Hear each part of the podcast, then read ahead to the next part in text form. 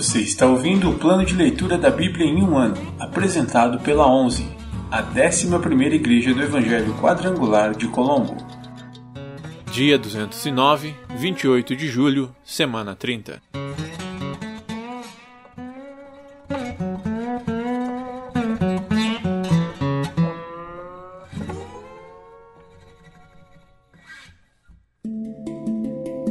Novo Testamento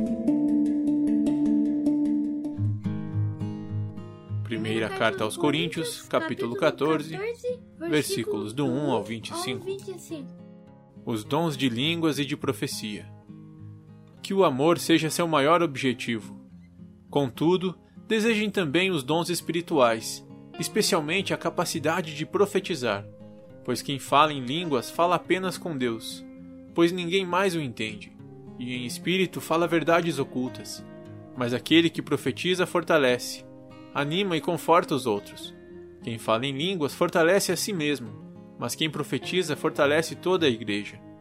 Gostaria que todos vocês falassem em línguas, mas gostaria ainda mais que todos profetizassem, pois a profecia é superior a falar em línguas, a menos que alguém interprete o que vocês dizem para que toda a igreja seja fortalecida.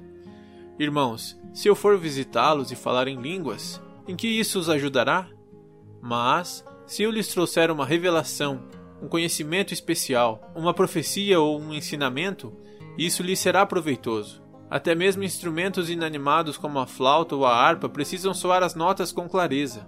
Do contrário, ninguém reconhecerá a melodia. E, se a trombeta não emitir um toque nítido, como os soldados saberão que estão sendo convocados para a batalha? O mesmo acontece com vocês. Se usarem palavras incompreensíveis, como alguém saberá o que estão dizendo? Será o mesmo que falar ao vento. Há muitos idiomas no mundo, e todos têm sentido. Mas, se eu não entendo um idioma, sou estrangeiro para quem o fala, e ele é estrangeiro para mim. O mesmo se aplica a vocês. Uma vez que estão ansiosos para ter os dons espirituais, busquem os dons que fortalecerão a igreja toda. Portanto, quem fala em línguas deve orar pedindo também a capacidade de interpretar o que é dito. Pois, se oro em línguas, meu espírito ora, mas eu não entendo o que estou dizendo. Então, o que devo fazer? Orarei no espírito e também orarei em palavras que entendo. Cantarei no espírito e também cantarei em palavras que entendo. Pois, se louvarem apenas no espírito, como poderão louvar com vocês aqueles que não os entendem? Como poderão agradecer com vocês se não entendem o que estão dizendo? Vocês darão graças muito bem, mas não fortalecerão aqueles que os ouvem. Dou graças a Deus porque falo em línguas mais que qualquer um de vocês. Contudo, numa reunião da igreja, prefiro dizer cinco palavras compreensíveis que ajudem os outros a falar dez mil palavras em outra língua. Irmãos, não sejam infantis no entendimento dessas coisas. Sejam inocentes como bebês com relação ao mal, mas sejam maduros no entendimento. Pois as Escrituras dizem: Falarei a este povo em línguas estranhas e por meio de lábios estrangeiros. Mesmo assim, este povo não me ouvirá, diz o Senhor. Portanto, falar em línguas é um sinal não para os que creem, mas para os descrentes. A profecia, contudo, é para os que creem, e não para os descrentes.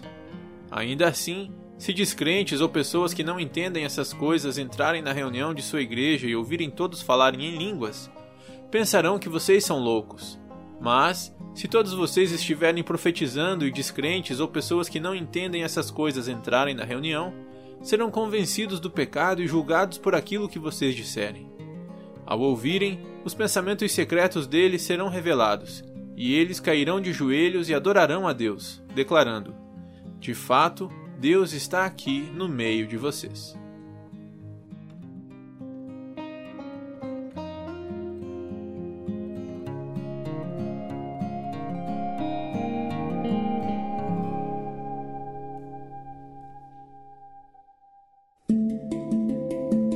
Antigo Testamento. Livros históricos.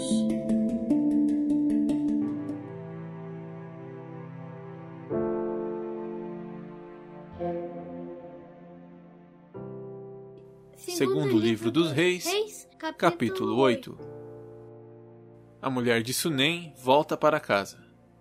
Eliseu tinha dito à mulher cujo filho ele havia ressuscitado: reúna sua família e mude-se para outro lugar, pois o Senhor proclamou sobre a terra de Israel uma fome que durará sete anos. A mulher seguiu a instrução do homem de Deus, reuniu sua família e mudou-se para a terra dos filisteus, onde ficou sete anos. Ao final dos sete anos, a mulher voltou da terra dos filisteus e foi ao rei para reaver sua casa e suas terras. Quando ela chegou, o rei falava com Gease, o servo do homem de Deus. O rei havia acabado de dizer: Conte-me alguns dos grandes feitos de Eliseu. E Gease lhe falava sobre a ocasião em que Eliseu havia ressuscitado um menino.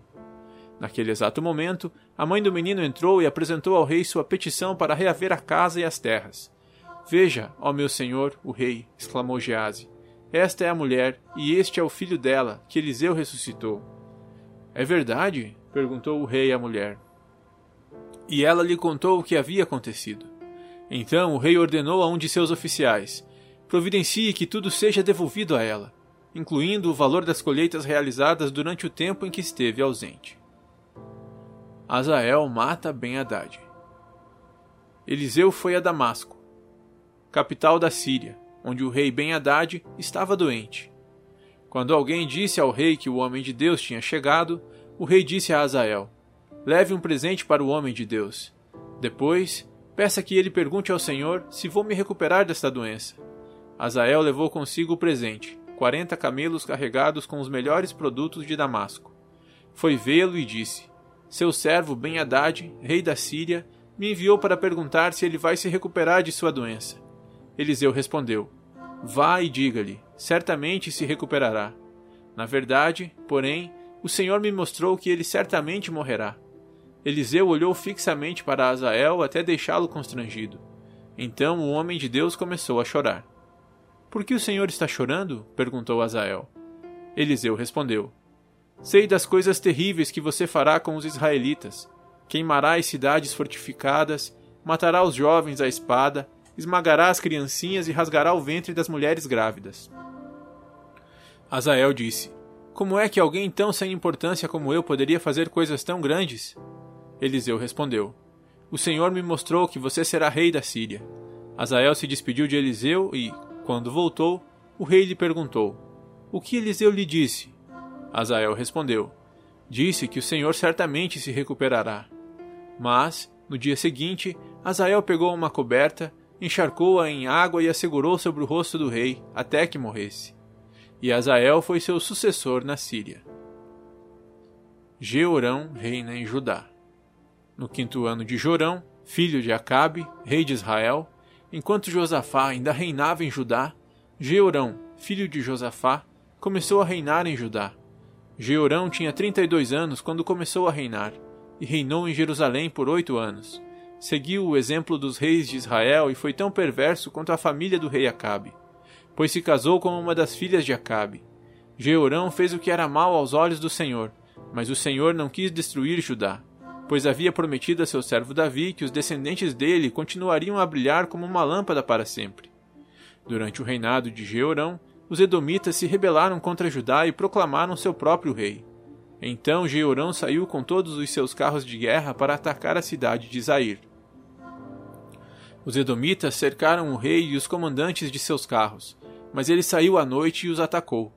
Contudo, o exército de Jeorão desertou e voltou para casa. Até hoje, portanto, Edom é independente de Judá. A cidade de Líbina também se rebelou nessa ocasião. Os demais acontecimentos do reinado de Jeorão e tudo o que ele fez estão registrados no livro da história dos reis de Judá. Quando Jeorão morreu, foi sepultado com seus antepassados na cidade de Davi. Seu filho Acasias foi seu sucessor. Acasias reina em Judá. Acasias, filho de Jeorão, começou a reinar em Judá no décimo segundo ano do reinado de Jorão, filho de Acabe, rei de Israel. Acasias tinha vinte e dois anos quando começou a reinar, e reinou em Jerusalém por um ano. Sua mãe era Atalia, neta de Onre, rei de Israel. Acasias seguiu o exemplo da família do rei Acabe. Fez o que era mal aos olhos do Senhor, como a família de Acabe, pois se casou com uma mulher dessa família. Acasias se uniu a Jorão, filho de Acabe, na guerra contra Azael, rei da Síria, em Ramote Gileade. Quando os sírios feriram o rei Jorão na batalha, ele voltou a Jezreel para se recuperar dos ferimentos sofridos em Ramote.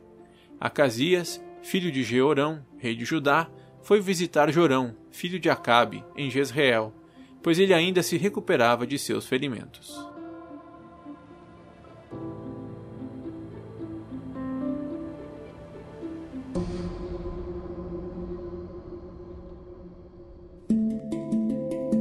Profetas menores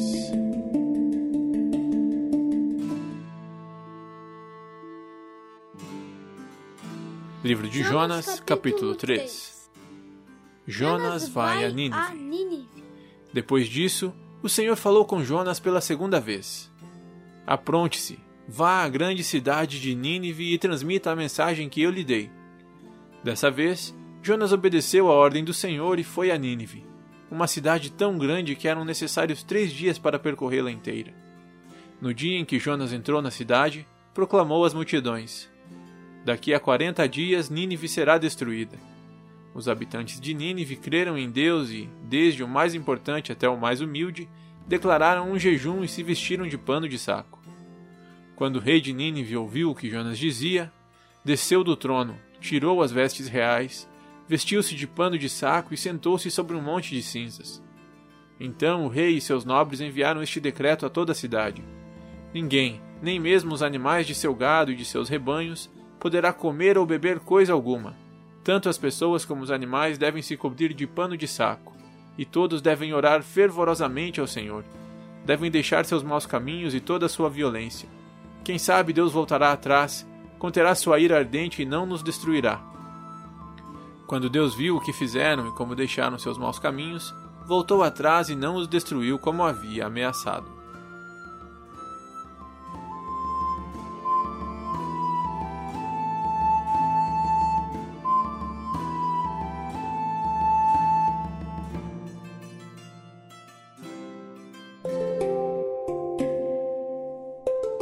Versículo da semana.